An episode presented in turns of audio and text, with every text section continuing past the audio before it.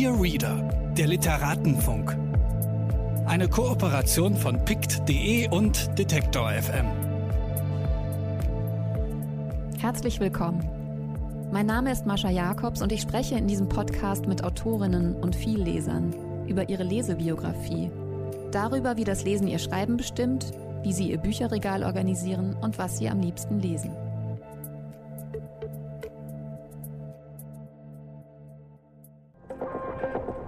Bitte widmen Sie Ihre Aufmerksamkeit unserem Werbepartner. YourBook ist Online-Buchhandlung und Lese-Community in einem.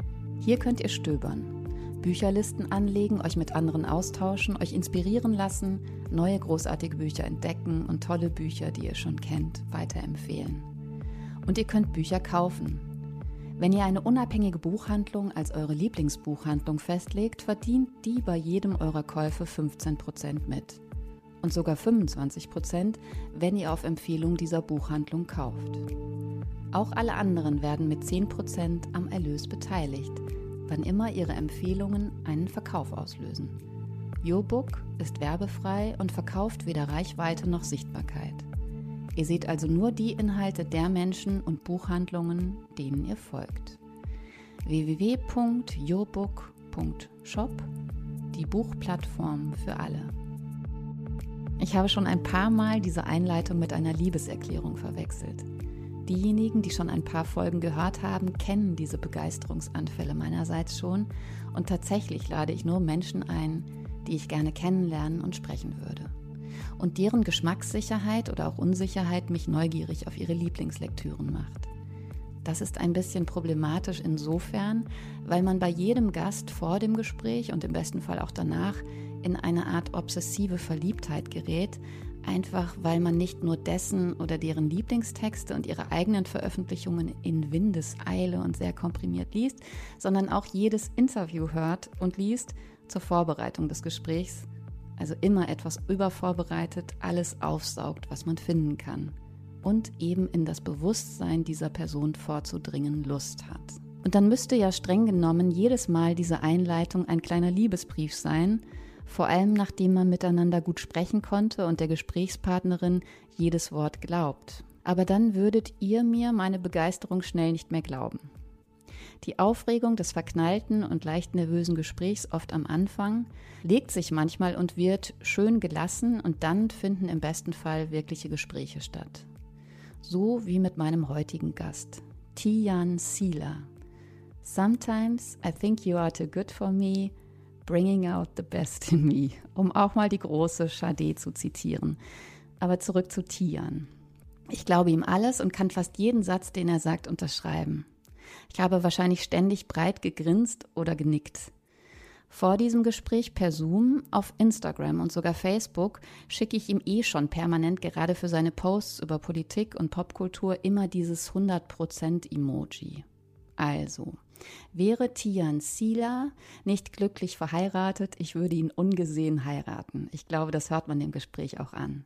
Und ich prophezeie euch, auch ihr werdet schockverliebt sein in den aus Sarajevo stammenden und aus dem Krieg nach Deutschland gekommenen Autor, der gerade bei Kiepenheuer und Witsch seinen vierten Roman Krach veröffentlicht hat. Wir sprechen über seine Lieblingsbücher, klar, und sie sind wirklich echte Geschenke für mich, über Stilisten, Dialekte, Jugendliche, die barbarischen 90er Jahre, Pubertät, Wildheit, Schreibweisen, Schundromane, Gefühle, Krieg und unerwiderte Liebe. PS, aus diesen Liebesanfällen hier, die ich mich eher im Sommer traue, sind übrigens schon die tollsten Freundschaften in echt entstanden. Viel Spaß beim Zuhören. Ich freue mich sehr, dass dieses Mal Tian Sila zu Gast ist.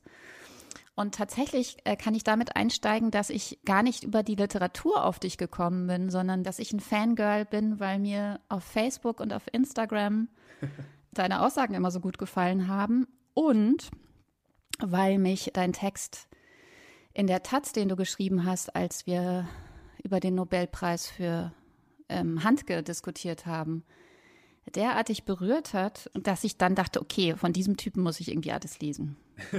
das ist schmeichelhaft. Ich kann nur jedem empfehlen, den zu lesen, weil ähm, selbst mit der eigenen Betroffenheit, die du ganz eindeutig in dir trägst, ähm, beginnt dieser Text so scharf und ist so klug und so cool und distanziert und nimmt dann aber nochmal, äh, nimmt mehrere Wendungen, dass ich wirklich dachte, das ist ja genial, also für so einen kurzen journalistischen Text. Ich weiß zumindest aus eigener Erfahrung, je näher einem bestimmte Ereignisse sind, desto schwieriger ist es natürlich auch darüber zu schreiben. Lest bitte alle diesen Taz-Text. Genau, so äh, Themen, die einen persönlich berühren und schmerzhaft berühren, das ist immer so eine Kontrollübung letztendlich, wie man darüber schreibt weil man genau merkt, dass man sich so diesem Schmerzpunkt annähert und am liebsten einfach nur rumschreien würde. Aber zugleich hat man so dieses Bewusstsein, weil man schon genug Texte geschrieben hat, dass es am Ende kein guter Text ist. Also so ein Text, der ein einziger Schmerzensschrei ist, der wird äh, jemand vielleicht emotional berühren, aber man hat für sich das Gefühl, das reicht nicht. Das ist nicht das, worum es geht. Also dieser Urschrei, dieser Urschrei, den man loswerden möchte, den muss man irgendwie anders formulieren. Genau, das war, das war echt ein schwieriger Text auch, den du meinst, den ich damals geschrieben habe. Und äh, mir fällt aber Literatur eh leicht, also Essays. Ähm, so Romane schreiben, das ist echt easy peasy. So Essays oder Aufsätze für, für die Taz zum Beispiel, da sitze ich wirklich ewig dran, unverhältnismäßig lange für diese, was, 1400, 2000 Zeichen. Ja, also das verstehe ich, da sitzt man manchmal tagelang dran. Deswegen ist es ja auch so verrückt, dass gerade dieser Bereich, der auch so schwierig ist, also gerade die kurze Form, dass das auch so wahnsinnig schlecht bezahlt äh, ist, ja. steht natürlich in keinerlei Verhältnis. Ach so, und Romane schreiben fällt dir total leicht?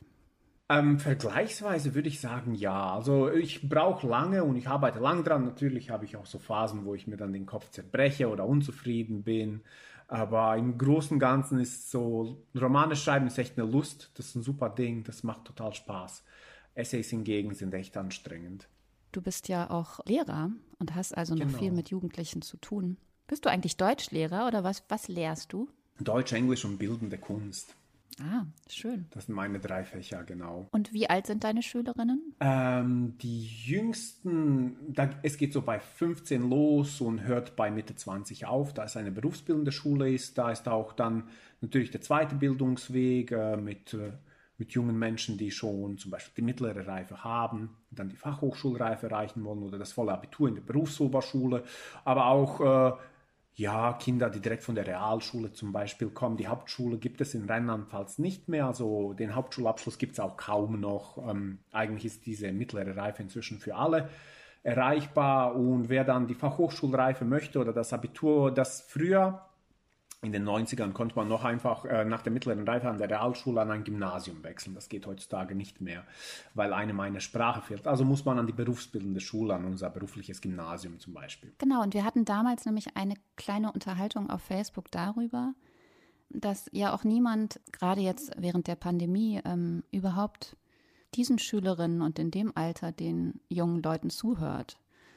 Und dann habe ich mich gefragt, ob das vielleicht auch ein Grund war, dass du deinen aktuellen Roman Krach nochmal so ganz, ganz klar aus einer sehr jungen Perspektive geschrieben hast, also eigentlich eine Coming-of-Age-Geschichte, die eben auch vielleicht abseits der, das, was der Literaturbetrieb dann so bieder als junge Wilde, also irgendwelche langweiligen Gymnasiasten äh, mit alltäglichen Problemen, also mal abseits davon sozusagen auch Geschichten zu erzählen. Also war das auch ein Impuls, als du den Roman angefangen hast? Ja, auf jeden, auf jeden, jeden Fall. Ich, ähm, also das Folgendes, wenn ich sage, das ist wirklich jetzt kein persönlicher Angriff, nur damit man so einordnen kann, wie das in einem, wenn man, wenn man schreibt, wie das in einem arbeitet. Ich weiß, dass das sich so noch äh, Schüler war, war Crazy von Benjamin Lebart, so ein Riesenbestseller.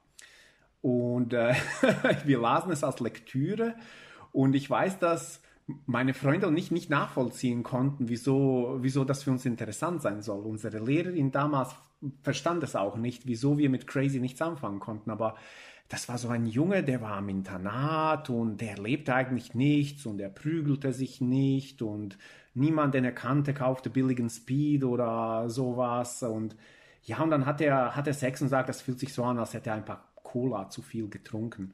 Und für uns war das ein ganz klarer Hinweis darauf, dass da jemand schrieb, der noch nie Sex gehabt hatte zu dem Zeitpunkt, weil sich das definitiv nicht wie zu viele Cola anfühlt. Und ähm, aber ich will nicht sagen, dass es ein schlechtes Buch ist. Ich kenne ganz viele Leute, denen es viel bedeutet hat und das ist dann cool. Also es ist wirklich kein persönlicher Angriff. Ich will ihn nicht dissen. Ich weiß, ich will nur sagen, es hat sich überhaupt nicht mit meiner Realität gedeckt.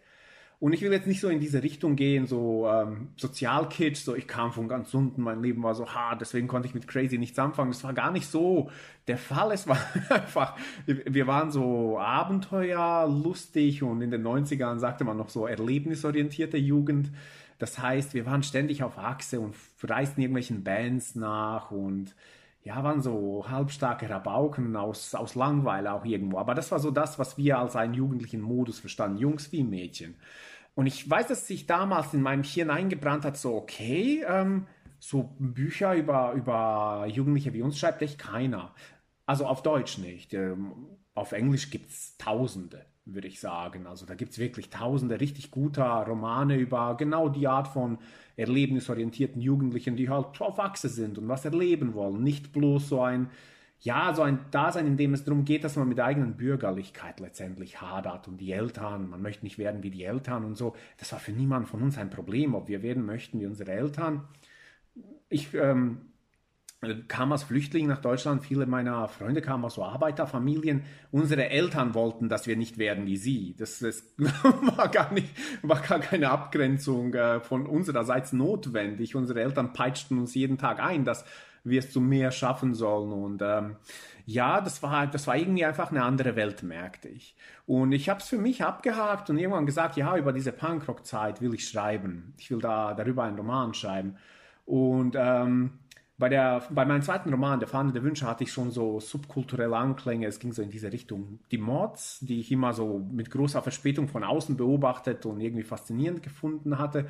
Und dann dachte ich, okay, der nächste Roman, das, äh, das soll dieses Punkrock-Ding werden. So über eine ganz normale Jugend in den 90ern in Deutschland, die aber so als literarisches Sujet also in Deutschland wohl nicht existieren darf, hatte ich immer das Gefühl. Also wild heißt in deutscher Literatur tatsächlich, man erlebt das erste Mal, äh, man geht nackt baden in den Baggersee. Das ist so wild in deutschsprachiger Literatur. Wild ist nicht so dieses Ding, wo man sich auf einer Raststätte mit irgendwelchen Leuten prügelt. nicht, dass das sein muss, aber ich dachte, okay, ich habe da, hab da was beizutragen, was vielleicht etwas, was man so bisher nicht gelesen hat auf Deutsch. Ja, das stimmt. Das Buch ist deswegen so toll, weil es auch ganz viele Themen ganz nebenbei erzählt. Also natürlich geht es um Punkrock, also ganz offensichtlich äh, heißt das Buch Krach und ähm, es geht auch um eine Punkband. Aber es werden ganz viele Dinge äh, nebenbei auch noch miterzählt. Also es ist äh, keinesfalls irgendwie in irgendeiner es kommt nicht in die Nähe äh, eines didaktischen Romanes, ganz im Gegenteil. Was mir sehr und wichtig hast, war, ja. Ja, das glaube ich. Und du hast ein fantastisches Figurenensemble erfunden.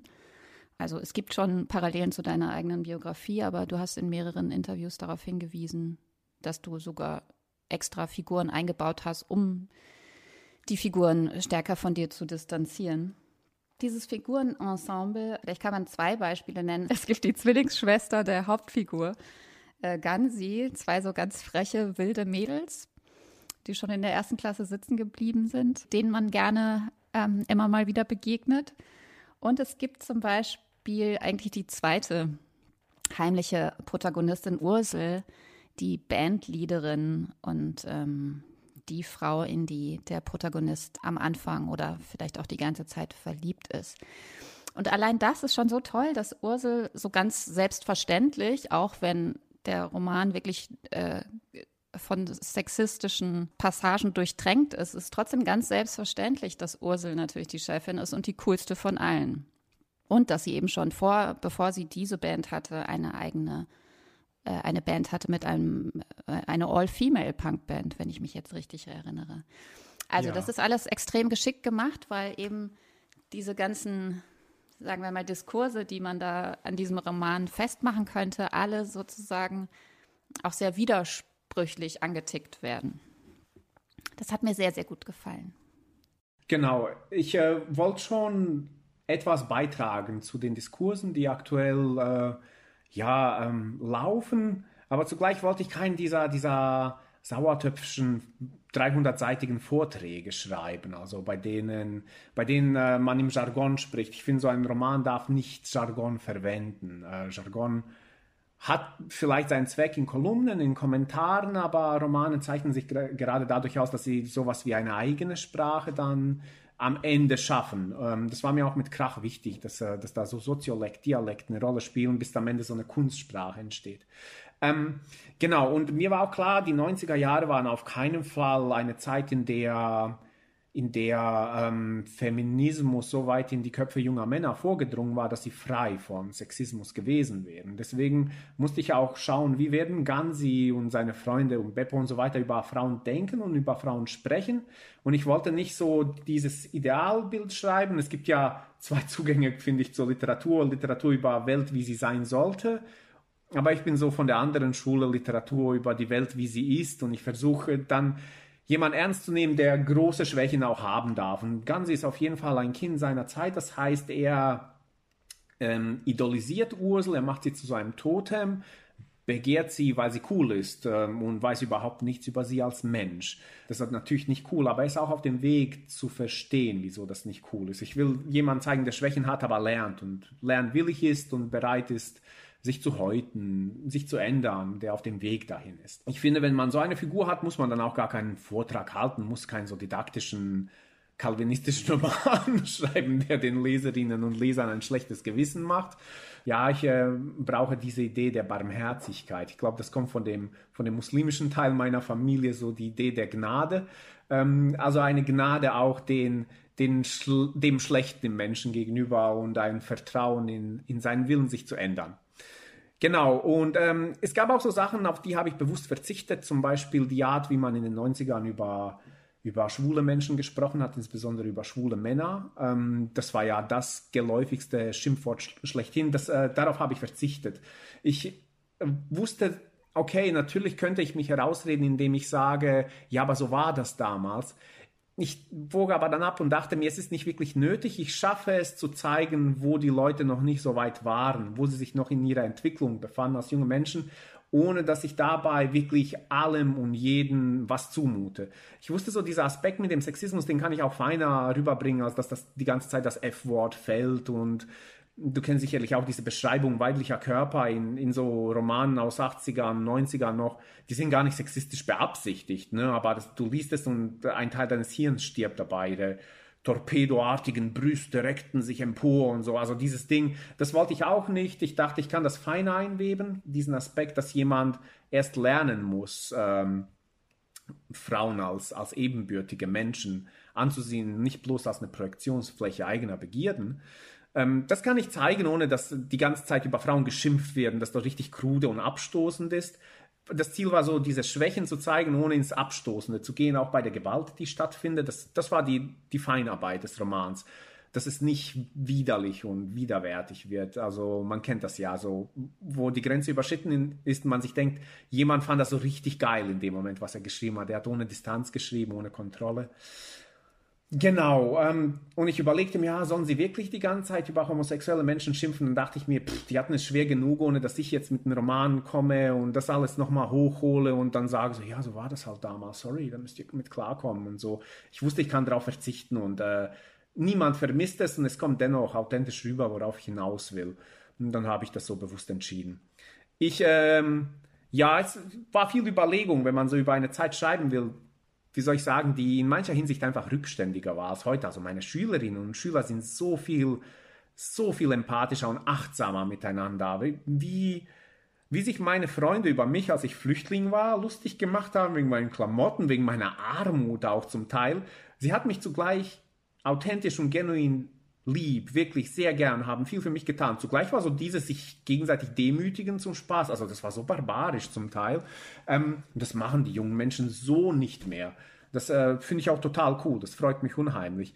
Und ich dachte, ich kann so diesen Wandel zeigen, ohne dass es widerwärtig wird. Ich hoffe, ich habe jetzt ewig lang geredet. Ich hoffe, es kommt ein, einigermaßen rüber, was ich meine. Es ist gut, dass du das jetzt nochmal so länger erklärt hast, weil es geht ja hier auch um die 90er Jahre und äh, da waren wir ja beide jung. Dementsprechend weckt das natürlich in mir auch total viele Erinnerungen, aber für andere da draußen, die uns zuhören, vielleicht nicht.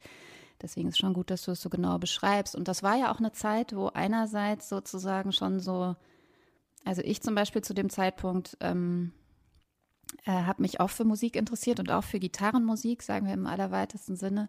Und natürlich war ich irgendwann auf Riot Girls gestoßen und ich war die ganze Zeit damit beschäftigt, so feministische, weiß was ich, bis zu den äh, Girls Together Outrageously von Zappa und so, also diese ganzen Frauen sozusagen mir rauszusuchen und ranzuziehen, die sozusagen schon in den 70ern angefangen hatten, ähm, genauso Musik zu machen und so.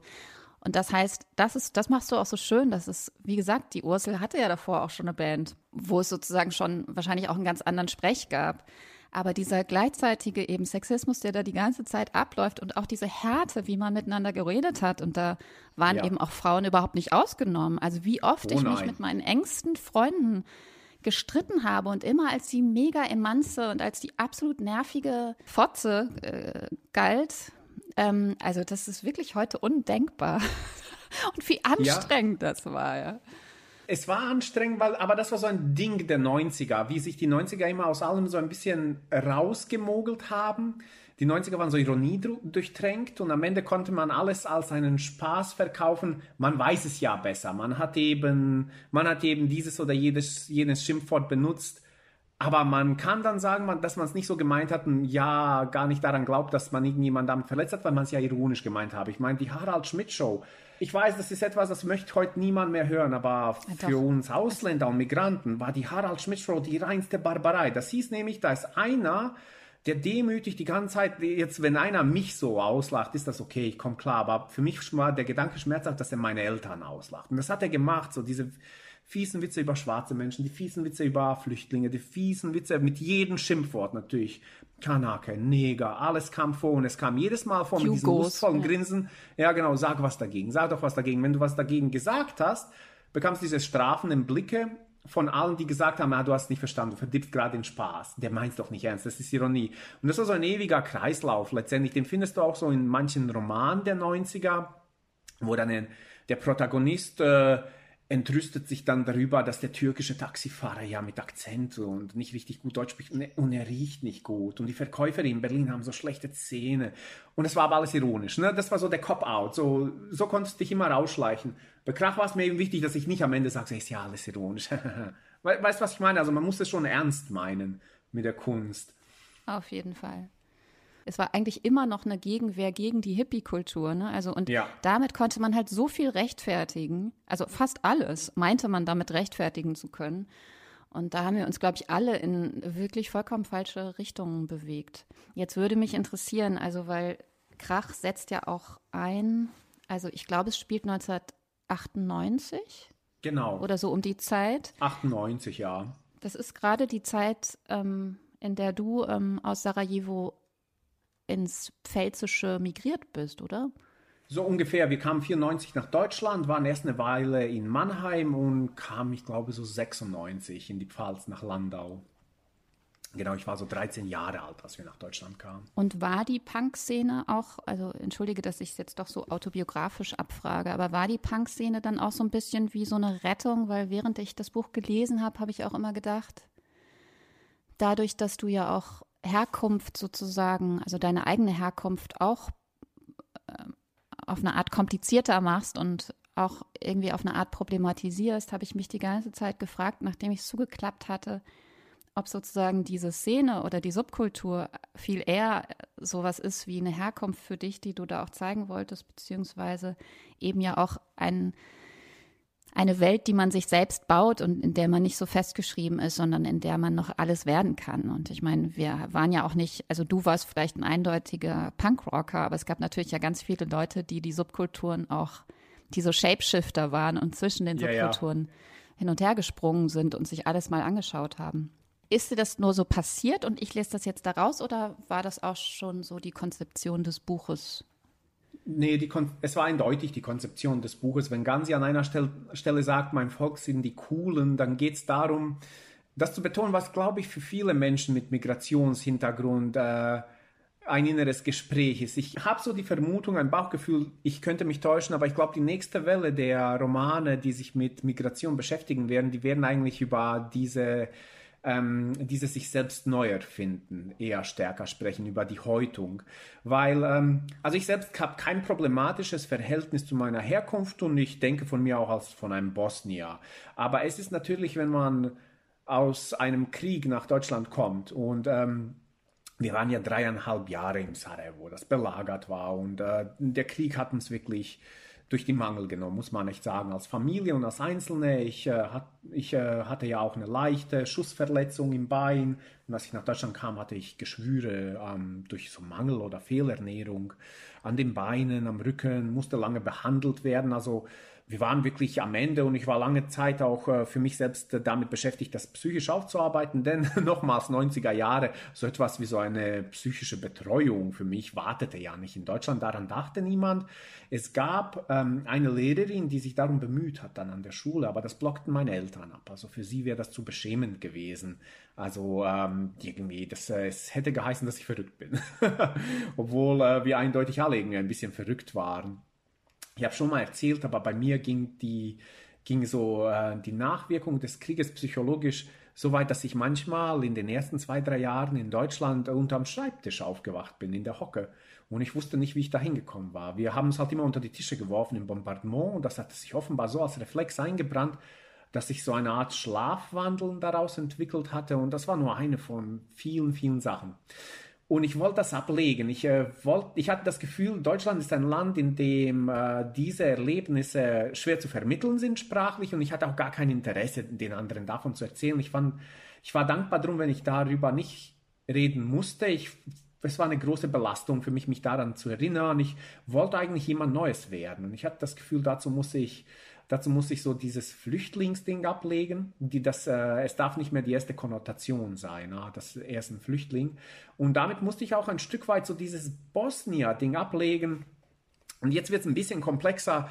Zuerst dachte ich, ich sei Jugoslawe, dann bricht Jugoslawien auseinander, dann entdecke ich, man bombardiert mich, weil ich Bosnier bin, also nehme ich diese bosnische Identität im Krieg an, die geht dann auch wie bei allen Jugendlichen in Sarajevo damals eingekesselt hin, bis zu so einem blutrünstigen bosnischen Nationalismus, der sich nach außen abwehrt, dann komme ich nach Deutschland, wo das nutzlos ist und ähm, meine Eltern sagen, ja, du musst hier ein neues Leben anfangen und du kannst nicht auf Hilfe hoffen. Das war, das wurde wirklich so sprichwörtlich ausgesprochen. Sprichwörtlich, ah, der toller Schriftsteller. Aber ich, ähm, ich, und ich weiß auch, dass es in anderen bosnischen Familien viel so. Wir können dir hier nicht viel helfen. Du wirst hier ein neues Leben anfangen müssen. Dieser Satz. Okay, was mache ich jetzt? Meine Eltern hatten sich das so vorgestellt, dass ich, dass ich im äh, Rollkragenpulli zum Schachclub gehe und dann so ein fleißiger Ausländer bin, der äh, später Ingenieur wird. Und ich hatte halt das Glück, dass die einzigen Leute, die an der neuen Schule was mit mir zu tun haben wollten, Punks waren. Ich war ja wirklich so eine Vogelscheuche, die da in Klamotten vom Roten Kreuz aus der Spendentonne lief und hatte so einen Flaumschnauzer, äh, wie sich das gehört, weil ich noch gar nicht zu der Idee gekommen war, ich könnte mich mal rasieren und lange Haare, weil ich einfach nie beim beim Friseur war. Ich sah wirklich äh, zum Davonlaufen aus. Und dann äh, weiß ich genau, dass da dieses eine Mädchen war und äh, die, die war so, so eine richtige Deutschpunkerin mit Lederjacke und allem drum dran. Die hat gemeint, naja, willst du mal auf ein Konzert mitkommen? Aus dem Nichts. Und ich sagte ja, weil ich die Idee großartig fand. Konzerte, ich, äh, in den 80ern aufzuwachsen, hieß, man wuchs mit diesen ganzen Haarspray, äh, Stadion-Metal-Bands, so Motley Crue und Guns N' Roses auf. Das heißt, so Konzerte waren schon vor dem Krieg in, irgendwie mir vermittelt worden als etwas ganz Tolles, was man so im Westen macht. Also bin ich aufs Konzert mit und ab da entwickelte ich mich so, eigentlich wie von meinen Eltern beabsichtigt. Ich fing ein neues Leben an, ich wurde jemand Neues, aber sie wünschten es sich, sie wünschten sich furchtbar, es wäre anders gelaufen. Wir hatten, glaube ich, bis zu meinem Auszug nur Streit, jeden Tag. Du hast aber auch schon mal in einem anderen Interview gesagt, das ist ja trotzdem, ist es ja alles immer komplizierter. Also auch wenn du derjenige in den ähm, Klamotten vom Roten Kreuz warst und natürlich wirklich Schrecklichstes erlebt hattest, was keiner hier wahrscheinlich nachvollziehen konnte war es ja trotzdem so, dass deine Eltern, ich weiß nicht genau, was sie gemacht haben, aber sehr viel Wert auf Bildung gelegt haben und dass du ja, dementsprechend ja. ähm, auch äh, sehr belesen warst und wahrscheinlich auch relativ schnell die Sprache sprechen konntest und diese Dinge, die ja auch immer so schnell auf Leute draufgelegt wird, äh, dass sie ja, das nicht könnten, oder? Ich, ich war das Kind einer ähm, jugoslawischen kommunistischen Nomenklatura-Familie. Meine Eltern hatten, hatten oder meine Mutter hat ihn noch, mein Vater ist im November verstorben, ähm, den Doktortitel und sie arbeiteten als Dozenten ähm, an der Philosophischen Fakultät Sarajevo. Und ihr großes Ziel im Leben für mich war, dass ich auch Akademiker werde und promoviere. Und wären wir in, äh, wären wir in Bosnien geblieben, wäre das absolut äh, mein Lebensweg gewesen, erleichtert durch Nepotismus. Ähm, da hätte eine Stelle auf mich gewartet. Und äh, wenn ich so heute in Sarajevo bin und äh, die ganzen Kinder der damaligen Freunde meiner Eltern sind allesamt Dozenten an den Universitäten. Also so funktioniert das da. Und ähm, ich war auch ein groß angelegtes Projekt. Es gab auch solche Sachen. Ich musste dann so äh, Kinderzusammenfassungen griechischer Mythen lesen und dann meinen Eltern vortragen. Ich musste sehr früh irgendwelche Bücher lesen, die ich nicht verstand. Sehr früh zum Beispiel Erzählungen Tolstois lesen. Keine Ahnung, nichts kapiert. Ich wollte eigentlich eher so Abenteuerromane lesen und sowas. Ähm, das war in Jugoslawien vor dem Krieg noch. Ah, genau, das war die Frage. Also auf Serbokroatisch, das heißt, es ging vor auf allem. Serbokroatisch, ja, genau. Ja, okay. Es ging darum, so bestimmte kommunistische Ideale zu verwirklichen, davon wie so eine. Ähm, meine Eltern kamen, bevor sie promovierten und ähm, in diese Hierarchien aufstiegen, die kamen beide wirklich aus der, aus der Arbeiterschicht. Ähm, und waren aufgestiegen, wünschten sich, dass ich so diesen Weg fortsetze, waren auch beide richtige Idealisten, glaubten an den Kommunismus, verließen Bosnien dann auch, weil sie es sich nicht mehr vorstellen konnten, in dieser Umgebung zu leben. Dann lieber so diesen stabilen Kapitalismus des Westens für die eigenen Kinder, als so dieses, ja, diesen Moloch äh, des Nationalismus, diese Pervertierung all dessen, woran sie geglaubt hatten, wozu Bosnien geworden war. So, so dachten sich das meine Eltern.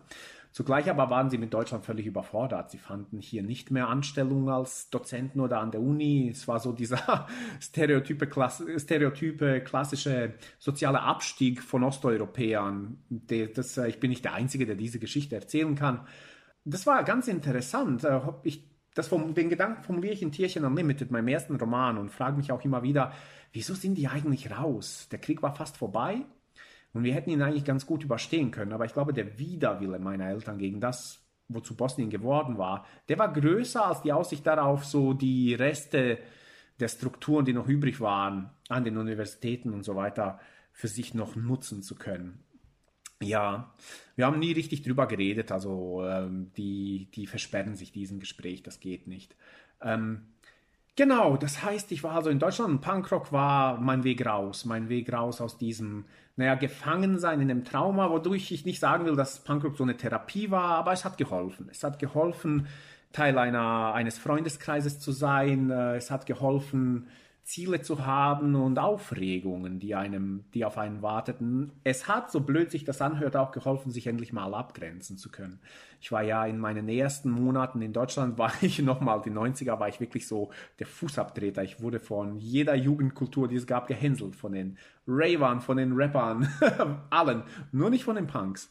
Also, nicht für die Klamotten. Da, dafür waren sie sich zu schade. Die Hänseleien kamen dann später, so, hey, du Kosovo-Ägypter und so so die üblichen Sachen, die man, die man in dieser Subkultur erwarten würde. Aber ich glaube, so der erste Blick war, auf mich war, dem geht schlecht genug. Und als ich aber dazu gehört habe, dann ging das Ganze los mit den Grobheiten und so und dem Mail-Bonding ähm, durch Grobheiten, genau. Also auch wenn ich jetzt gleich mal zu, zu deiner Lesesozialisation kommen muss, weil das interessiert mich natürlich auch. Du bist ja erst mit 13 nach Deutschland gekommen und stehst natürlich dann auch zwischen zwei Sprachen.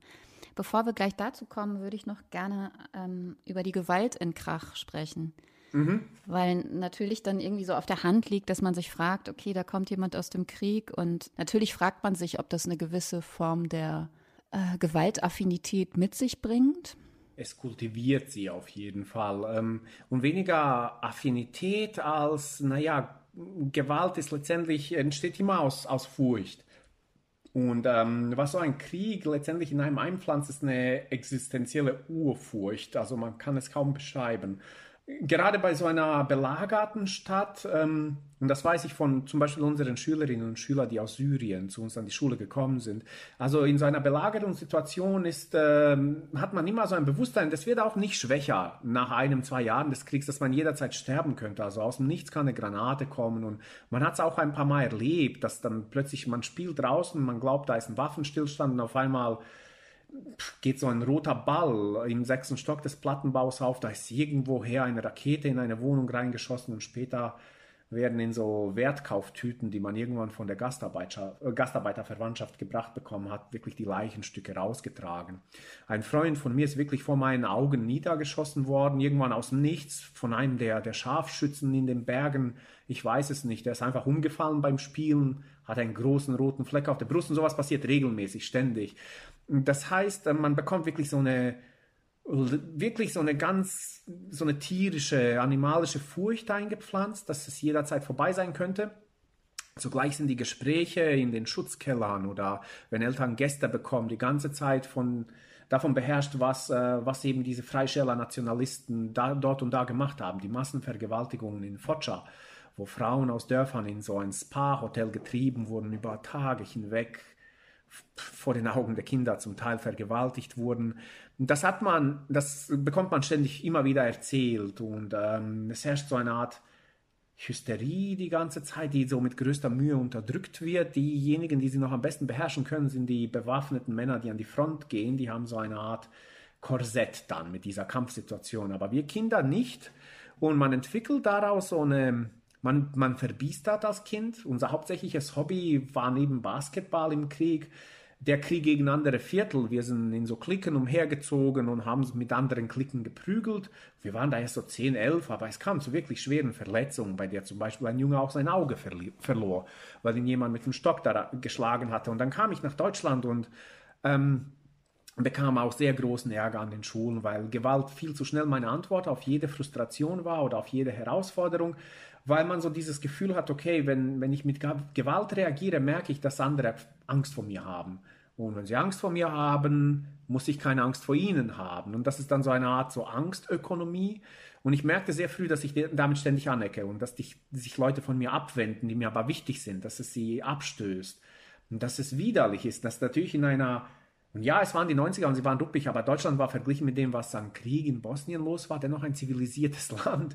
Und dass in der zivilisierten Welt zivilisierte Menschen Gewalt einfach nur ekelerregend finden. Und das ist auch gut so, das ist wichtig so.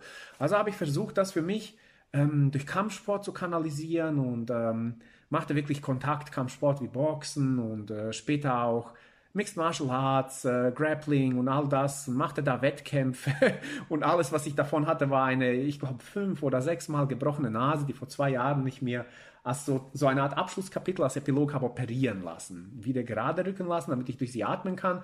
Auch weil es hieß, danach kann ich keinen Kampfsport mehr machen weil es schade wäre, sie nochmal zu brechen. Danach ist es schwieriger, sie noch, neu zu operieren. Also ähm, für mich war es wichtig, diesen Sport zu machen, weil ich dann so lernen konnte. Tatsächlich, es ist eine sehr klischeehafte Karate-Kid-Geschichte. Ich konnte lernen, ähm, das Ganze irgendwie in, in einen Rahmen zu setzen, der dann, das wurde einem suggeriert, wenn du in so einem guten Boxverein bist, das Erste, was du gesagt bekommst, ist, wenn du dich draußen prügelst, fliegst du raus. Also wenn mir zu Ohren kommt, du hast dich an der Schule geprügelt, bist du nicht mehr willkommen. Ähm, das machen die meisten Trainer, die ich so kennengelernt habe. So, dann merkst du, okay, es gibt einen anderen Rahmen für diese Furcht.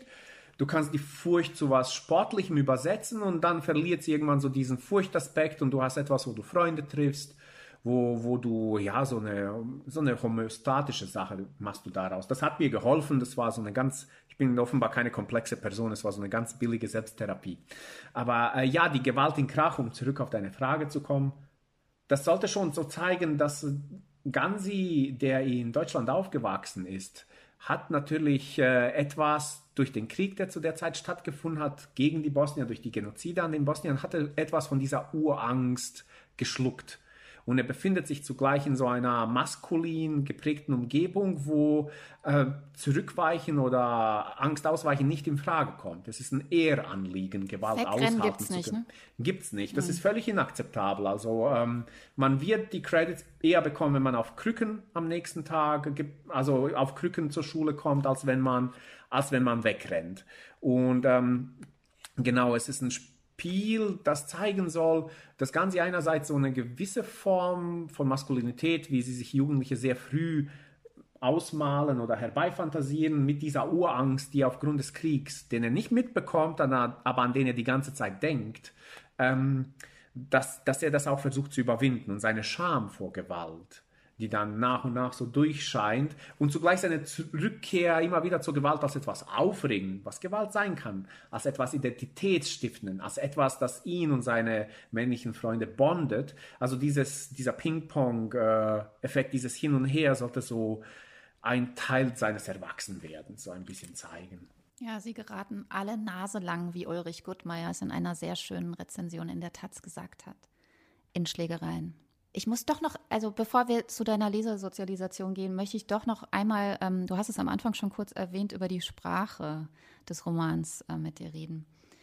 Genau, du hast so eine Art Kunstsprache entwickelt oder die entwickelt sich, glaube ich, so im Laufe des Romans. Am Anfang ist es sehr viel äh, Dialekt, Soziolekt und auch ganz viel ähm, Unverständliches.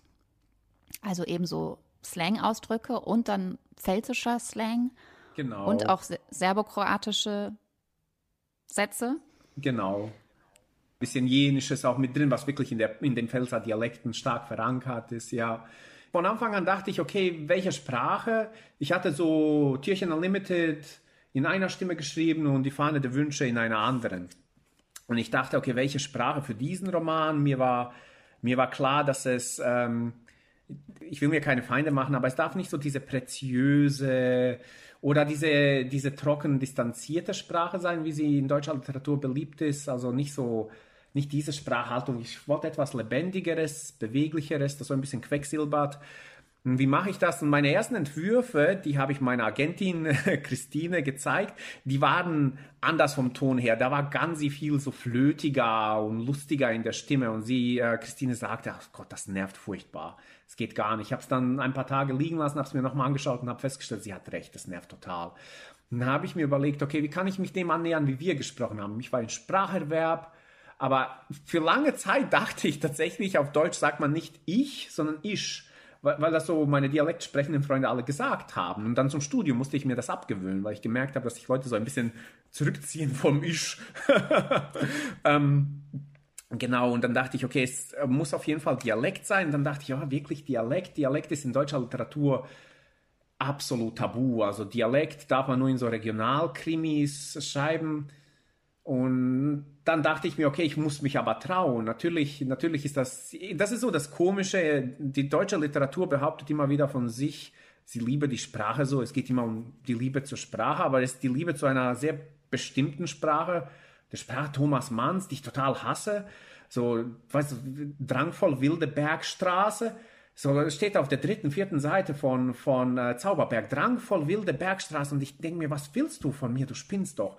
Hm, das darf es nicht sein, dachte ich. Also die deutsche Literatur behauptet von sich, sie liebt die Sprache, aber eigentlich hasst sie jede Sprache, die Menschen in Deutschland sprechen, habe ich eher das Gefühl. Also Dialekt ist dann okay, wenn jemand, der nicht wirklich aus Berlin ist, so tut, als würden Leute Berliner. Und das akzeptiert man noch. Das ist so Teil dieser kollektiven Berlin-Fantasie. Ja. Man ist cool, wenn man Kiez statt Viertel zu sagen beginnt. So, ja, dann bist du angekommen. Wenn dich dann jemand in Berlin besuchen kommt, dann erzählst du ihm, hast du so einen Vortrag über Kreuzberg. Und ich dachte, okay, ich muss mich jetzt einfach trauen, Dialekt zu schreiben und muss einfach so die Selbstvertrauen haben, dass mir niemand daraus am Ende so diesen, ja, diesen Regionaldichter anhängen kann. Ich, äh, manchmal habe ich so ein bisschen die Vermutung, dass es auch so eine Sache der Schicht halt, was deutsche Literatur sprachlich erlaubt und was nicht. Und äh, die deutsche Literatur ernährt sich ganz stark von Leuten oder von Familien, die schon ewig im Betrieb sind, habe ich manchmal das Gefühl. Und ähm, da gibt es halt die Gewohnheiten und Dialekt ist nun mal nicht das, was sie sprechen. Das ist das, was die Leute sprechen, die sie im Taxi fahren. Aber okay, ich, äh, ich habe mich dann getraut und ich habe dann gemerkt, auch während ich so meinen Freund zugehört habe, ich habe dann Kontakt gesucht und habe absichtlich gesagt, erzähl mir mal von früher, wie war die eine Geschichte und habe einfach so zugehört, wie sie mir das erzählen und merkte dabei, da kommen die ganze Zeit diese coolen, ohne dass ihnen bewusst wäre, die Romanismen im Pfälzischen, die jenischen, die Sinto-Ausdrücke im Pfälzischen, sowas wie, wie, wie Villaggio, wie Chukekala, wie Gaggio für Außenstehende, das heißt eigentlich laut. Tolle Worte. Das, ja. Genau, kenne ich eher von den, von den Roma ähm, aus Bosnien, dieses Gaggio. Das ist einer, der nicht zur Gruppe da gehört, also eigentlich ein Nicht-Roma, aber in Sarajevo sagt man auch Gaggio zu einem Zugezogenen, also der zum Beispiel vom Dorf nach Sarajevo gekommen ist, ist so ein Gaggio. Und äh, in der Pfalz hört man es hier und da ganz selten bei älteren Leuten, so der Gaggio da kommt dann gelatscht. Und so, als ich 20, 30 Seiten hatte, dachte ich, das ist cool. Ich, ich mache das so bis zum Schluss und dann gucke ich, was passiert. Ich dachte, das ist genau das Ding. Es, äh, es flattert so. Das ist richtig, richtig toll. Ich bin leider immer so schlecht darin, Dinge zu rezitieren. Ich habe gerade neben mich geguckt, ob das Buch hier neben mir steht. Aber es gibt in, das habe ich auch, glaube ich, hier im Podcast schon mehrfach erwähnt, weil es einfach eine der schönsten Stellen ist. Es gibt von Deleuze ähm, in Dialoge so ein relativ so Interviews, die transkribiert wurden, da spricht er darüber, was gute Literatur ist, also von wegen im Sinne von minoritärer Literatur. Und da sagt er sowas wie, dass man, dass die eigene Sprache einem auf eine Art fremd werden muss. Ja, ja, das finde ich toll. Und das ist genau das, was also auch beim Lesen passiert, ja, dass man und dass man sich dann auch einfach darauf einlässt, selbst, also ob man das Wort jetzt versteht oder nicht. Man kann ja einfach den Klang des Wortes schätzen und ähm, sich ungefähr vorstellen, was es wohl bedeuten könnte, aber man muss es halt nicht genau wissen. Genau, ich, ich habe schon so kalkuliert, dass ich dachte, irgendwann ist so ein bisschen schon so ein Tornado an Dialektworten, sehr spezifischen Soziolektbegriffen und dann halt so irgendwelchen slawischen Entlehnungen oder bosnischen Teilsätzen drin. Und ich wusste, dass also ich äh, habe es darauf angelegt, dass man es versteht, ohne es zu verstehen. Dass man einfach so das Ding kapiert. Um es mit so einer ganz, mit einem ganz billigen Vergleich zu sagen, es ist wie einer dieser Konzerte, wo man kein Wort von dem versteht, was die Person da auf der Bühne kreischt, für einen kurzen Moment, aber es macht überhaupt nichts aus. Also alle bewegen sich und es ist laut und man fühlt irgendwie das eigene Zwerchfell vibrieren, weil es so laut ist und es ist genau richtig dann. Lass uns doch mal zu deinen Lieblingsbüchern kommen, beziehungsweise wir müssen, sonst vergesse ja, ich das, gerne. weil das interessiert mich wirklich. Wir müssen da anfangen, dass du dann als 13-Jähriger äh, schnell hier die Sprache lernen musstest, äh, vermutlich. Ja. Wahrscheinlich in Windeseile hast du die gelernt. Ich habe die schnell gelernt, ich war in einem guten Alter dafür, ja.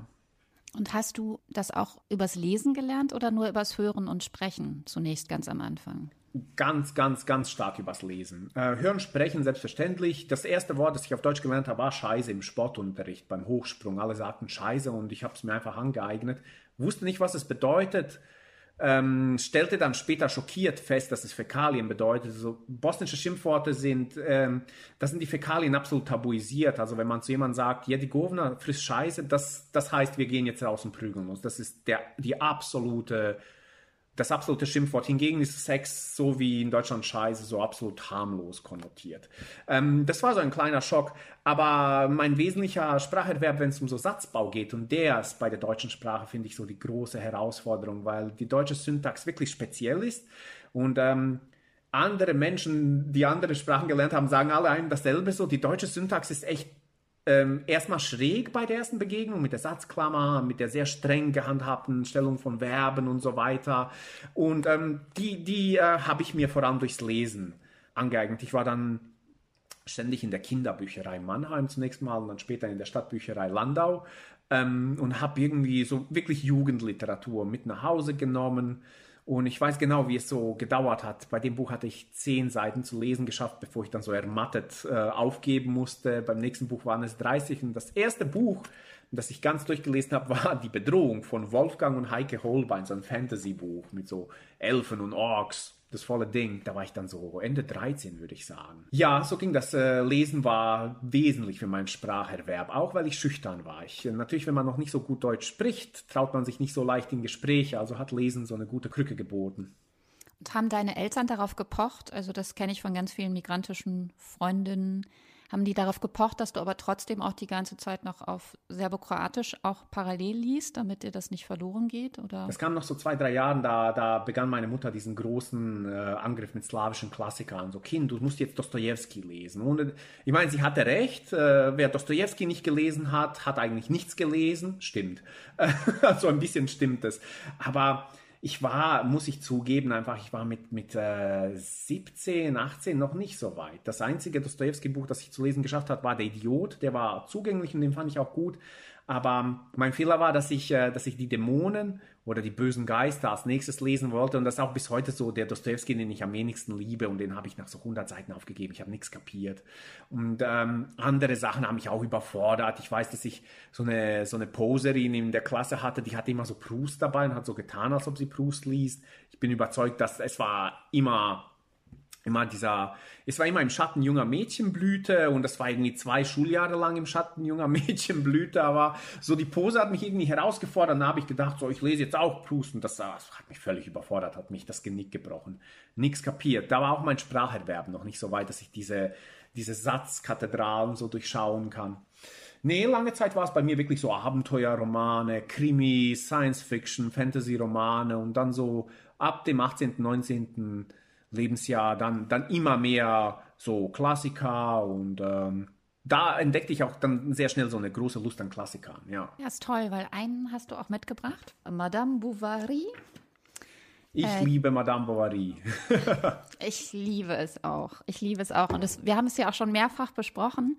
Und umso besser eigentlich, also je länger ich das hier mache, desto mehr wünsche ich mir, dass Leute die gleichen Bücher äh, nennen und wir dann vielleicht irgendwann immer wieder über die gleichen Texte sprechen. Und bei so einem richtig coolen Buch wie Madame Bovary sagt bestimmt auch jeder was anderes, oder? Absolut. Also bin ich mir ziemlich sicher, dass du gleich was anderes sagen wirst. Und ich wollte nur sagen, ich habe es mir diesmal angehört und zwar gelesen von Sophie Reuss, kann ich sehr empfehlen. Cool.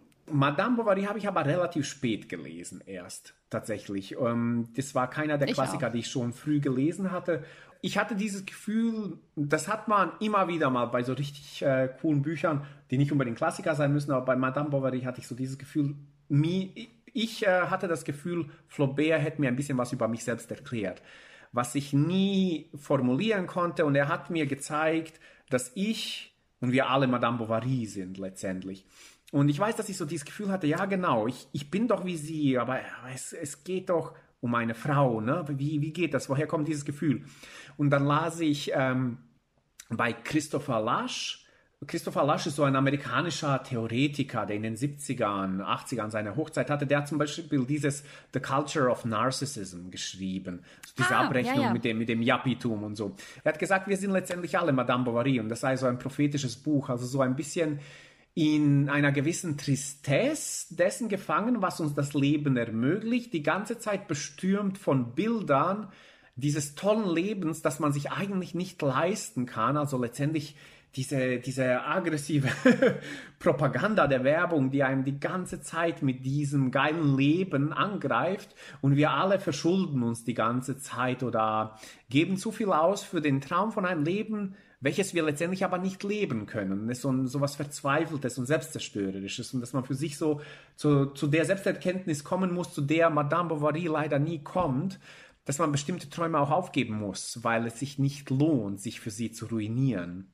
Ja, aber trotzdem würde ich absolut dagegen halten, dass natürlich Flaubert es so nüchtern und so, ja auch so kalt sezierend beschreibt, dass man nie auf die Idee kommen würde, weil in vielen Romanen ist es ja dann auch so, okay, da hat jemand wilde Träume und Fantasien und es endet alles im schrecklichen Chaos und, und äh, meistens im Tod der Frau natürlich. Ähm, Leider. Und dann wird am Ende, ist dann klar, ja, man muss sich halt für ein geregeltes, mehr auf Sicherheiten beziehendes Leben irgendwie einpendeln, ja, und dann ja, ja, ja, ja. Und das macht er natürlich überhaupt nicht oder ich weiß nicht, ob überhaupt nicht, aber für mich in meiner Lesart gar nicht. Ich glaube natürlich total daran, dass diese Frau, wenn sie auch sehr dumm und vielleicht auch manchmal sehr nervig ist, trotzdem alles richtig gemacht hat. Ja, das, äh, die Meinung teile ich total. Äh, Madame Bovary ist so ein Text, ich finde sie zum Beispiel nicht dumm, ich finde sie nervig, aber auf so eine Art, die mich äh, leidenschaftlich für sie mitfiebern lässt. Ich finde, es gibt so zwei Arten von Menschen, die, die Madame Bovary lesen und total im Team Bovary sind und sich denken, oh, du bist doch viel zu gut für diese Idioten, mit denen dich da abgibst. Da würde, würde sie nur im Lotto gewinnen, ich würde es ihr so gönnen.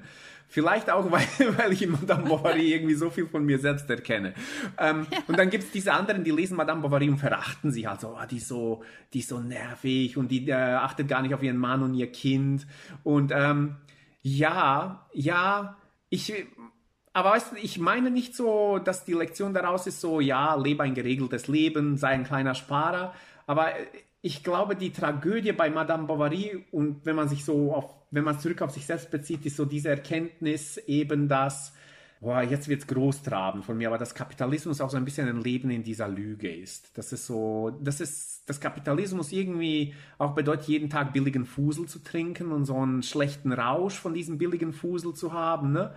Ähm, Ja. Und Madame Bovary ist nicht bereit, sich damit abzugeben, mit dem billigen Fusel. She wants it all. nicht. Ne? Ja, wer, wer ist das denn schon? Aber verdammt nochmal, ist alles so teuer. Die Literatur und die Kunst wird ja auch immer dafür verantwortlich gemacht. Ja, die Schundromane, die sie, die sie liest. Und auch da hat er natürlich total recht. Natürlich hat er recht. Das ist äh, die Macht der Literatur. Ich glaube, so die Tatsache, dass die Verkäufe von Büchern so schwinden, das täuscht darüber hinweg, wie gut Literatur darin ist, letztendlich einem die krassesten Ideen in den Kopf zu pflanzen. Das haben Netflix-Serien noch nicht bei mir so geschafft wie Literatur. Irgendwas passiert da. Und äh, Flaubert weiß ganz genau, wie so er diese Schundromane aussucht, die sie dann liest. Und dann erlebt man die intensivste Liebe. Und das sind dann lauter diese Grafen und Gräfinnen. Und ich hatte so ein bisschen diesen Moment, als ich als Schüler auch als Lektüre, ich hatte, ich hatte Lehrerinnen und Lehrer, die haben da immer damals so wirklich aus der Bestsellerliste sich die Lektüren geholt, als wir Faserland gelesen hatten. Da weiß ich genau so, Faserland war für mich ein Blick in diese, in so eine Welt, ähm, die war für mich unvorstellbar. Jemand, der zu Hause jemanden hat, der die eigenen Hemden bügelt und das ist eine Person, die gar nicht zur Familie gehört, sondern eine Bedienstete. Ich so, wow, im, im 20. Jahrhundert. Das kenne ich eigentlich nur so von, von Dumas oder so. Ähm, sowas. Und ich dachte, sowas es also auch. So, so Menschen leben in Deutschland und äh, oh, krass, oh, krass. Aber es hat es nicht geschafft, bei mir diese, diese Idee einzupflanzen, dass so das das Leben ist, das ich möchte. Also Faserland war, dazu leidet dieser, dieser Protagonist zu sehr ähm, an seinem Reichtum, glaube ich. Ich glaube, da, das hatte so diese, diese Wermutsnote, die erzieherische. Aber die Klamotten und äh, kleinen Kunstwerke und Objekte in 1979, für die kann ich mich schon begeistern. Das ist der zweite Roman von Kracht, oder? 1979. Ja, ich weiß das. Ich habe den nur einmal gelesen. Faserland mehrmals, weil ich es auch immer wieder mit meinen Schülerinnen und Schülern als Lektüre gelesen habe. Und da konnte ich genau beobachten, wie sich so die Einstellung von Millennials hin zu Gen Z krass verändern. Also Ah. meine letzten zwei Versuche, Faserland zu lesen, waren eine Riesenkatastrophe. Was ist das für ein Arschloch? Was will der eigentlich? Dieser verzogene, reiche Junge, der und seine Privilegien, der soll mal über seine Privilegien nachdenken. Wieso lesen wir das? es, war, es war wirklich Heugabeln und Fackeln. Ich habe gemerkt, okay, völlig, völlig schief gegangen. Der Versuch, ihn so Literatur der 90er nahe zu bringen. 1979 habe ich nur einmal gelesen, aber ich weiß, dass ich es damals gemocht hatte. Es ist eine schwierige Entscheidung, welches zweite Lieblingsbuch wir als nächstes anschließen. Also ich meine, die Klammer zwischen den drei Büchern, auch wenn man nicht so genau weiß, glaube ich, wie alt Emma Bovary ist. Aber Ja. ich glaube, sie ist noch relativ jung. Also eigentlich sind es alles Romane über sehr junge Protagonistinnen. Am offensichtlichsten ist es bei dem zweiten Roman, den ich genannt habe, Der Autodieb von Theodor Wiesner. In Deutschland wenig bekannt, ähm, war, aber, war aber damals ein Bestseller in Amerika. Und ich kam darauf durch puren Zufall, als ich noch Anglistik studiert habe. Genau, 72 ist es erschienen, sehe ich gerade. The Car Thief heißt es im Original. Soll ich erzählen, wieso ich es ausgesucht habe? Gerne. Genau, also Theodor Wiesner ist vor zwei, drei Jahren verstorben und er war, er hatte, das war sein Debüt und ähm, trug, wie, wie es manchmal so, so ist mit Debüts, die sehr erfolgreich sind, trug diese autobiografischen Züge, bei denen man sich drauf stürzen könnte, dass da jemand was, was äh, Abgründiges oder Krasses erlebt hatte. Es geht um einen jungen Mann, der in den naja, späten 50ern, frühen 60ern in Detroit allein mit seinem Vater lebt. Der Vater ist Fabrikarbeiter in einer dieser Autofabriken und der Junge, ja, er versinkt tatsächlich immer tiefer, würde ich sagen, in so eine Art Depression und verbringt die Tage damit, na, Diebstähle zu begehen, Autos zu klauen, landet auch im Jugendknast. Ähm, wenn man das so zusammenfasst, hört es sich so an, als wäre es so ein langweiliger oder klischeehafter Roman über, als wäre es so Sozialkitsch, aber eigentlich ist es so einer der, ja, der zärtlichsten Romane über ähm, Eltern-Kind-Beziehungen. Der ist auch recht unerbittlich, wenn es darum geht. Also ich finde, genau wie amerikanische Filme versuchen amerikanische Bücher oft am Ende irgendwie auf Biegen brechen die Familie zu retten. Und wenn das nicht gelingt, das ist immer da, wo, wo es einem auffällt. Und hier kann die Familie am Ende nicht gerettet werden. Also das ist der Clou dabei. Und was ich daran mochte, als ich es gelesen habe, war, es äh, hat im englischen Original ähm, diesen ganz starken Slang der 50er, 60er drin, der mir, der aber so natürlich war, dass er zeitlos wirkte, als ich es dann in den Nullerjahren gelesen habe. Auf Deutsch ist er von Annemarie Böll übersetzt. Sie hat ja auch den Finger im Roggen übersetzt. Aber ich finde die Übersetzung so ein bisschen misslungen also zum Teil weiß man gar nicht so, worauf das äh, hinausgeht. Ich merke also die Übersetzung oder dieser, dieser Soziolekt, dem Annemarie Böll sich in der Übersetzung annähern wollte, der schlechter gealtert als der des Originals. Wieso ich es mochte oder was für mich irgendwie als Schriftsteller wichtig war, es ist durchaus ein, und das wird auch bei, bei meinem dritten Roman, äh, bei den Gärten von Finzi Contini, äh, wichtig sein, es ist durchaus auch ein gefühlvoller, sentimentaler Roman ähm, der es aber sehr gut handhabt. Also er ist nicht kitschig, er ist nicht pathetisch, aber er ist eben keiner der Romane, die sich in so eine Distanz hinretten. Ich, äh, es ist tatsächlich viel leichter distanziert und unterkühlt zu schreiben, als Gefühle zu erlauben und zu sagen, dass Sentimentalität Teil des äh, Teil dieses Stils ist, Teil des menschlichen Daseins. Ja, ich habe den Begriff jetzt schon ein paar Mal verwe verwendet, aber Schreiben ist tatsächlich so eine, so, ein, so eine Kontrollleistung irgendwie. Und das zu kontrollieren, das gut zu steuern, Sentimentalität, das Gefühlvolle in einem Roman, das, äh, das muss man können. Und Theodor Wiesner, der kann das total. Er war so ein Autor, der musste immer wieder, glaube ich, vor sich selbst gerettet werden. Er hat zum Beispiel einen richtig coolen Roman geschrieben, ähm, Win the City, das ist ein Basketballroman. Ich habe früher auch gern Basketball gespielt. Und er hat dann aber irgendwann so eine zweite Fassung rausgebracht, wo er so einen ganz neuen Plot eingebaut hatte über so das Liebesverhältnis eines Schülers zu seiner Lehrerin das ist so super schlecht, das ruiniert diesen Roman. Also wenn man diesen Roman lesen, irgendwie lesen kann, dann unbedingt die erste Fassung holen, die kostet auch nichts gebraucht. Ähm, diese, diese erweiterte Fassung, die man bei Kindle bekommt, die ist schrecklich. Oder das war auch so einer, der, der schrieb Kritikern, wenn, wenn sie schlechte Kritiken von seinen Büchern verfasst hatten, schrieb er ihnen wirklich so total erzürnte Wutbriefe. Also war ein cooler Fuchs irgendwie, muss man respektieren. Aber ja, der Autodieb, The Car Thief von Theodore Wiesner. Großartiges Buch. Okay, ich schätze, ich muss es mir dann auch noch mal im Original besorgen, weil ich teile, glaube ich, deine Meinung. In der Übersetzung hat es mich nicht so richtig gepackt. Nee, ne?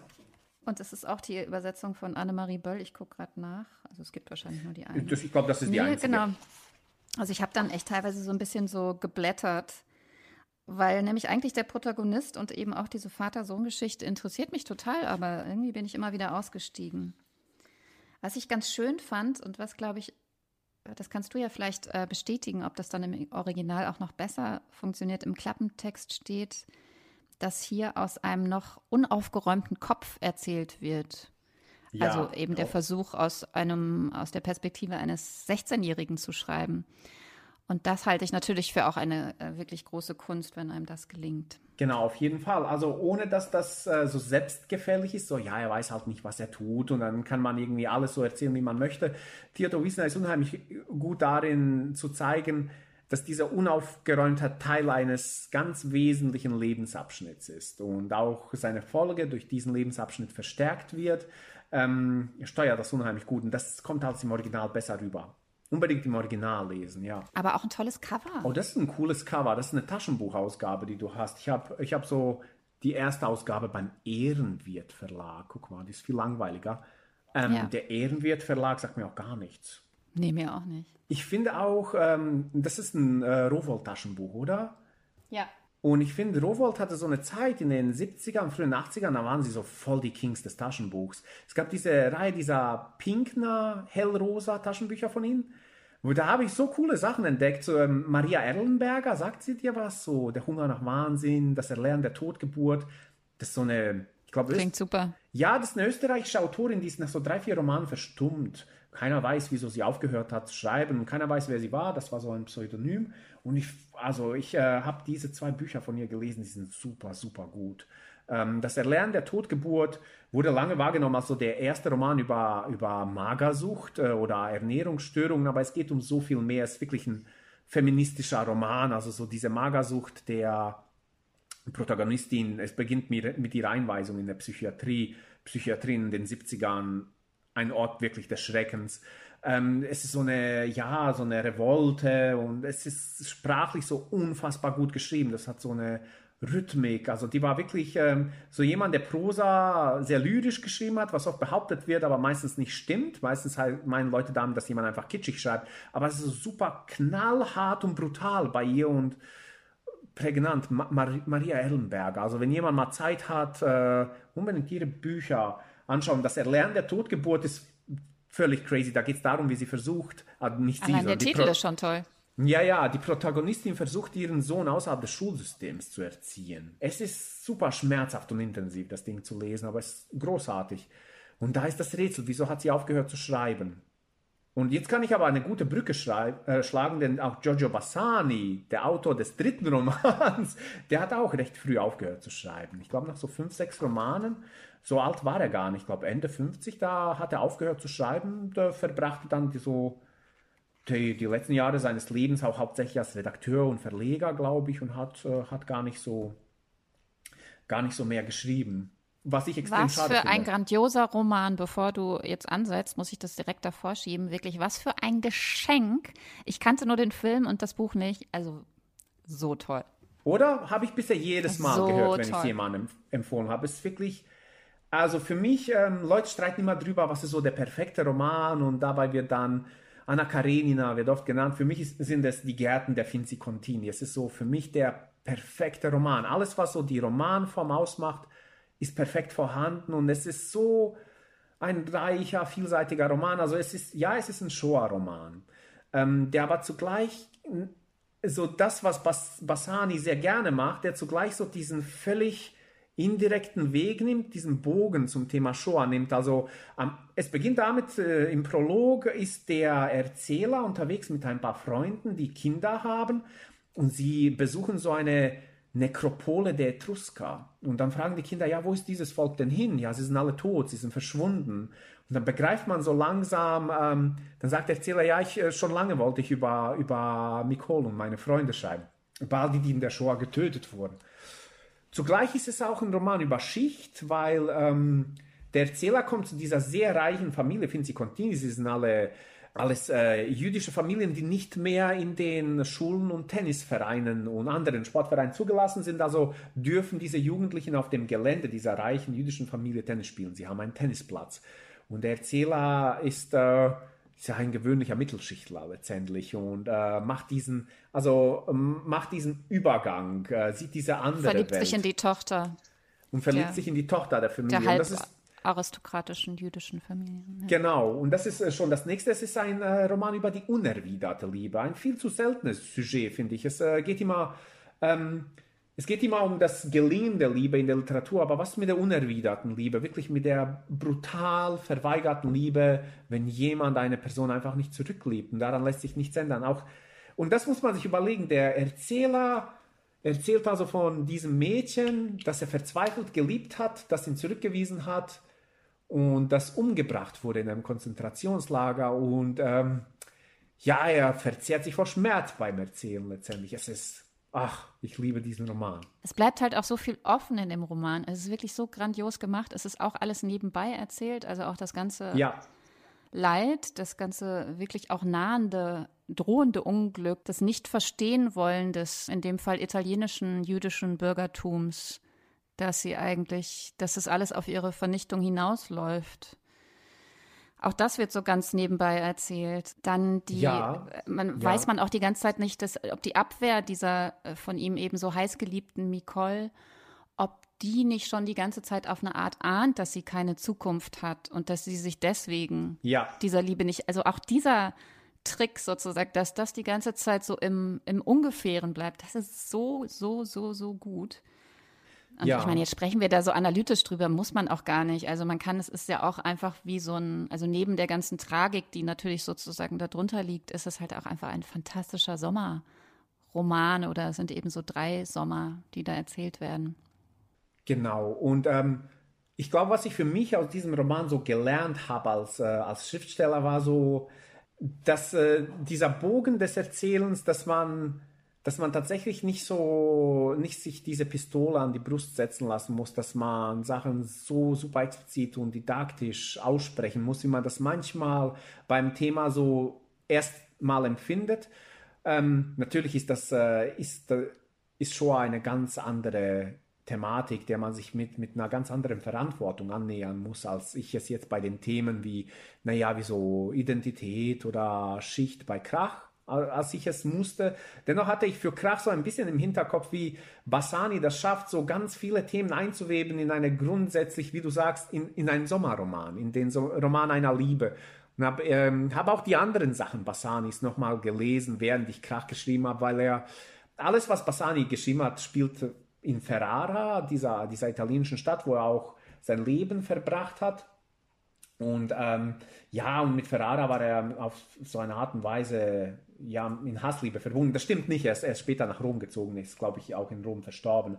Aber er hat einen bedeutenden Teil seines Lebens in Ferrara äh, verbracht. Und diese Ferraesa-Erzählung, das war sein erster Erzählband, da ähm, flexte er auch noch ein bisschen mehr seine Muckis als so formal ähm, arbeitender oder als, als Stilist. Da macht er immer wieder so einen Trick dass er aus der Perspektive einer Figur erzählt und dann wirklich unsichtbar schafft, diese, diese Person aufzulösen. Auf einmal sprechen alle mit. Und es ist so ganz schwer auszumachen, wie er das macht. Und das ähm, steht so ein bisschen im Auftrag dieses Erzählens über Shoah. Also dieses äh, eine, also es ist wahrscheinlich zu plump, aber ich versuche es mal so runterzubrechen, dass es um diese Defragmentation des, des Überlebenden geht. Also dass dieser Überlebende irgendwann für sich mehr, für sich selbst es nicht mehr schafft, zu sagen, ich habe diese eine Persönlichkeit, sondern er löst sich letztendlich auch in den Meinungen der Leute um ihn herum auf und so. Ferraesa Erzählung, diesen, alles, alles, was äh, Bassani geschrieben hat, ist super, super, super gut. Und ähm, die Gärten der Finzi Contini, meiner Meinung nach der beste Roman überhaupt. Wahnsinnig toll, wirklich, absolut. Was ja auch für den perfekten Roman spricht, fällt mir gerade auf. Da sind so viele tolle Sätze drin, die aber eigentlich natürlich nur in diesem großen Ganzen so grandios sind. Also wenn du sie da rausnimmst, dann könnte man vielleicht sogar auch denken, ist vielleicht ein bisschen prätentiös, also kann, weil er ist halt ein großer Stilist, also er kann auch so lange, wahnsinnig tolle Sätze bauen oder auch so wahnsinnig viele Wechselstimmungen. Also er kann eigentlich auch so Sätze machen wie so Beatles-Lieder oder so, also wo sich ganz viel so schnell ändert also der zeigt halt schon natürlich auf eine Art sein Können. Aber wie gesagt, wenn ich dir jetzt einen raussuchen müsste, äh, wäre der nur halb so toll wie eben als kleines Detail in diesem äh, perfekten Roman. Also nicht herausnehmbar. Wunderbar. Ja, auf jeden Fall. Kann ich nur zustimmen. Also tausend Dank für dieses Geschenk. Sehr und überhaupt, gern. überhaupt für dieses Gespräch und die tollen Bücher. Ja, mir hat es auch eine Riesenfreude gemacht. Ich hatte echt Spaß. Schön. Also, wenn ich es bis zum nächsten Mal nicht schaffe, Haiti hier einzuladen, ähm, von der ich, wie ihr vielleicht wissen könntet, äh, ein großer Fan bin, dann wird es, und äh, auch das ist eine große Ehre, der Büchnerpreisträger Clemens Setz sein. Ich freue mich sehr. Dear Reader, der Literatenfunk. Eine Kooperation von pict.de und Detektor FM.